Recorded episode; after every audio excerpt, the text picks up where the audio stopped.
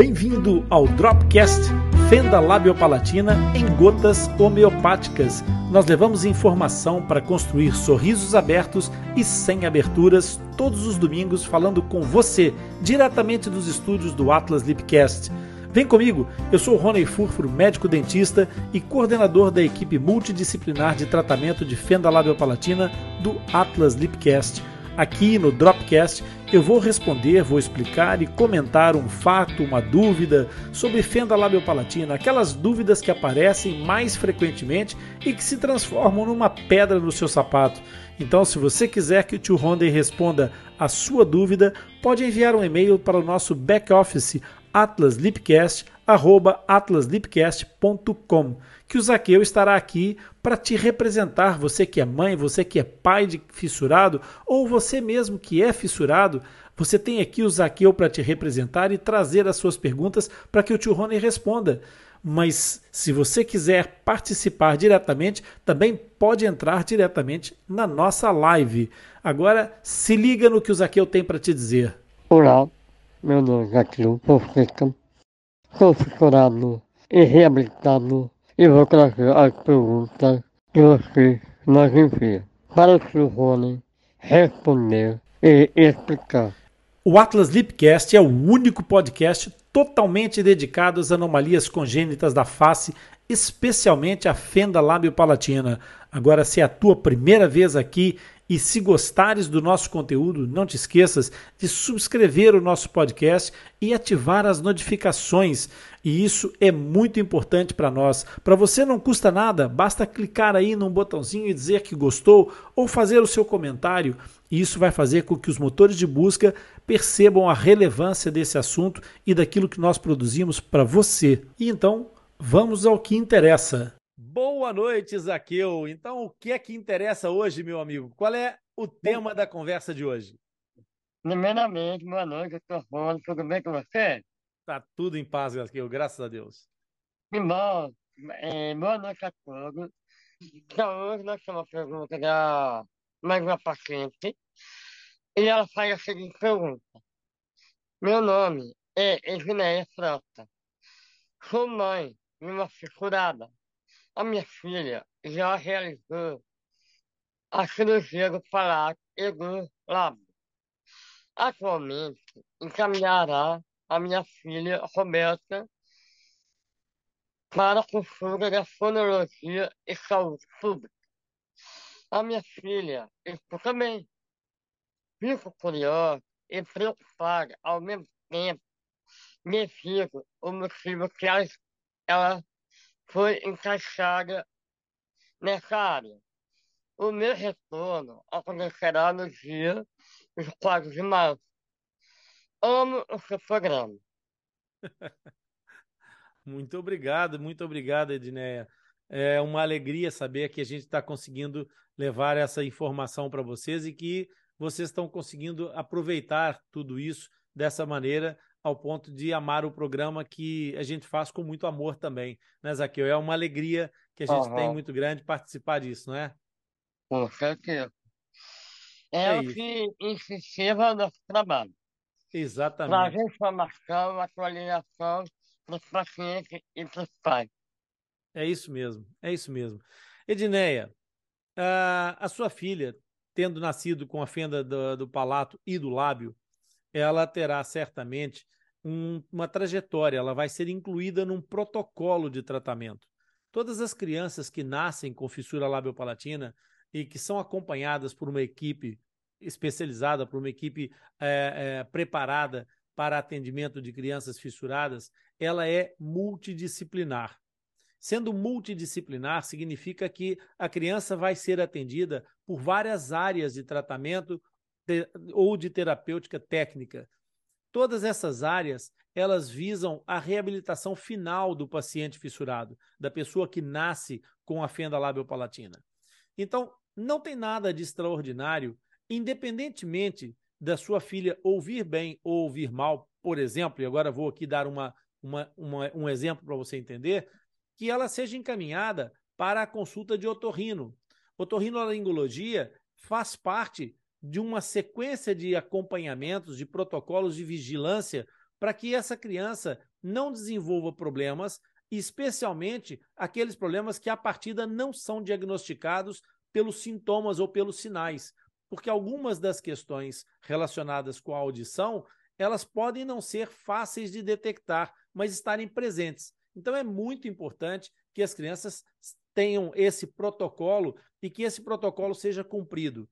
Então, no caso em concreto, ser encaminhada para consulta de fonologia ou de fonoaudiologia é um dos protocolos necessários para a reabilitação dessas crianças.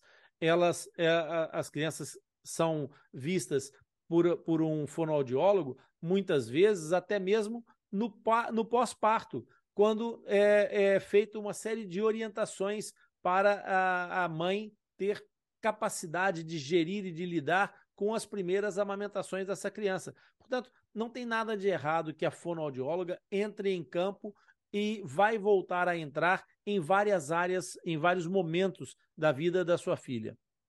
Então, ela certamente foi encaminhada para a consulta de, fonolo, de fonoaudiologia por ter alguma alteração na fala que tenha sido detectada. Essas alterações na fala podem ter a ver, sim, com a audição, porque uma criança que ouve não significa que ouve perfeitamente. E a questão da, da, da fala em si, ela pode ter alguns fatores de alteração da fala que, eventualmente, no dia a dia, especialmente a família, as pessoas que rodeiam na, normalmente essa criança, podem até nem perceber essas carências. Alterações de, de, de, de, de, é, de articulação, de pontos articulatórios que produzem determinados sons, às vezes os sons são produzidos de uma forma tão próxima daquilo que é o correto que a maior parte das pessoas pensa que aquilo não é propriamente um problema, é apenas uma característica e seguem como se isso não tivesse nenhuma importância, mas efetivamente tem. Então, é muito importante que a, a, sua, a sua Roberta vá visitar a consulta de fonoaudiologia e, se da consulta de fonoaudiologia a fonoaudióloga entender que há um problema, é, provavelmente até de, de, de percepção que a sua filha tenha de determinados sons e por essa diferença de percepção que ela não consiga diferenciar perfeitamente determinados sons que sejam muito próximos um do outro, então, ela provavelmente até pode encaminhar para a consulta de otorrino, mesmo que a sua filha não tenha dores de ouvido regularmente, mesmo que ela não tenha infecções de garganta, mesmo que ela ouça quando você a chama, mas ali, naquele limiar daquilo que é necessário e daquilo que é percebido pelas pessoas, vai uma diferença que ainda é significativa. Então, na consulta de fonologia ou de fonoaudiologia, o que vai ser feito é exatamente um, todo uma, um rastreio em relação à fala da sua, da sua filha e depois vão trabalhar todas as necessidades de desenvolvimento dos tais pontos articulatórios. Quando nós falamos em pontos articulatórios, nós estamos a falar exatamente de quê? A fala, o processo de falar, o Edneia, é um processo de mandar ar através de, um, de duas pregas, que são as pregas vocais, então o pulmão expele o ar através dessas duas pregas e isso faz essas pregas vocais vibrar. Essa vibração produz um som e esse som é aquilo que nós chamamos de voz. Voz não tem, não é fala. Voz é apenas um som. Quando esse ar com essa, com essa vibração que produz esse som passa pelas estruturas oro, oronasais e principalmente pelas estruturas orais, o que acontece é que esse som vai sofrendo interrupções. Por quê? Porque nós vamos fazendo oclusões, vamos fazendo encontros de estruturas que interrompem a passagem desse ar de uma forma estratégica, ou diminuem a sua, o seu fluxo, ou interrompem efetivamente, ou acumulam numa bolha de pressão. Todas essas situações são aquilo que produz depois a fala, ou seja, quando nós fazemos essas oclusões, essas articulações de, de ligar todas essas oclusões, todas essas interrupções do ar, então isso produz um fonema, e é com esse fonema que nós expressamos a comunicação pela fala. Então, por exemplo, e para ilustrar essa explicação, quando nós mandamos o ar com a vibração toda para dentro da cavidade oral e exclusivamente para a cavidade oral, ou seja, não deixamos escapar o ar para lado nenhum, acumulamos esse ar e mantemos os lábios comprimidos até explodir o ar que estava lá dentro, nós produzimos o som da, da letra B. O B faz exatamente todo esse processo que eu acabei de explicar. Então, é o ar que vem com essa vibração, vai fazer uma entrada exclusivamente na cavidade oral e na cavidade oral vai encontrar uma compressão bilabial que vai soltar repentinamente, provocando um fonema plosivo, ou seja, uma explosão do ar que dá então esse som B. É para trabalhar coisas dessa natureza e muitas outras mais que a sua filha foi encaminhada para a consulta de fonoaudiologia, tá bom? Não se preocupe com isso. Em relação a, a, ao futuro da sua filha, certamente acompanhada por um grupo como, como aparentemente você já está a ser encaminhada por um grupo que está preparado e adaptado e adequado para o tratamento da reabilitação da fenda labiopalatina. Então, a Roberta vai ter aí certamente um futuro brilhante, um sorriso aberto e sem aberturas. E assim ultrapassamos mais uma etapa. Eu quero te agradecer pela sua participação e companhia. E se você aprendeu alguma coisa hoje ou se esclareceu alguma dúvida, curte e compartilhe esse episódio com algum amigo, um familiar. Eu tenho certeza que eles vão gostar e aproveitar. Você vai deixá-los também com um sorriso aberto e sem aberturas. Compartilhando e enviando as suas dúvidas para o nosso podcast nos ajuda a divulgar a informação sobre fenda labiopalatina e nos motiva a continuar criando conteúdo alinhado com as suas expectativas.